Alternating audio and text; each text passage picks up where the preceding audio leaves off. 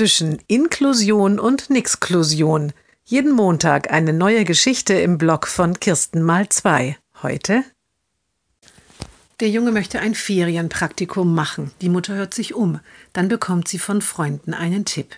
Da gibt es einen sehr aufgeschlossenen Unternehmer, aufgeschlossen auch für das Thema Behinderung. Sie bekommt dort auch sofort einen Vorbesprechungstermin.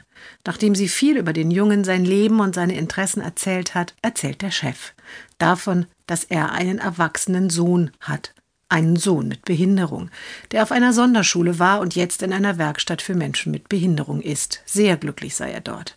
Und dann sagt er, dass er hier mitarbeiten könnte, das habe ich nie in Erwägung gezogen.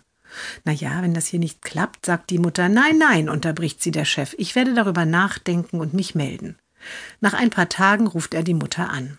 Ich habe es mir überlegt, sagt er.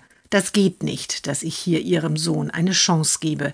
Meinem eigenen Sohn habe ich diese Chance nie gegeben. Das wäre nicht gerecht. Und dann fügt er noch hinzu, ich wollte eigentlich für meinen Sohn auch immer etwas anderes, aber inzwischen ist mir klar, die Werkstatt ist genau das Richtige. Aber ich kann natürlich nur für meinen Sohn sprechen.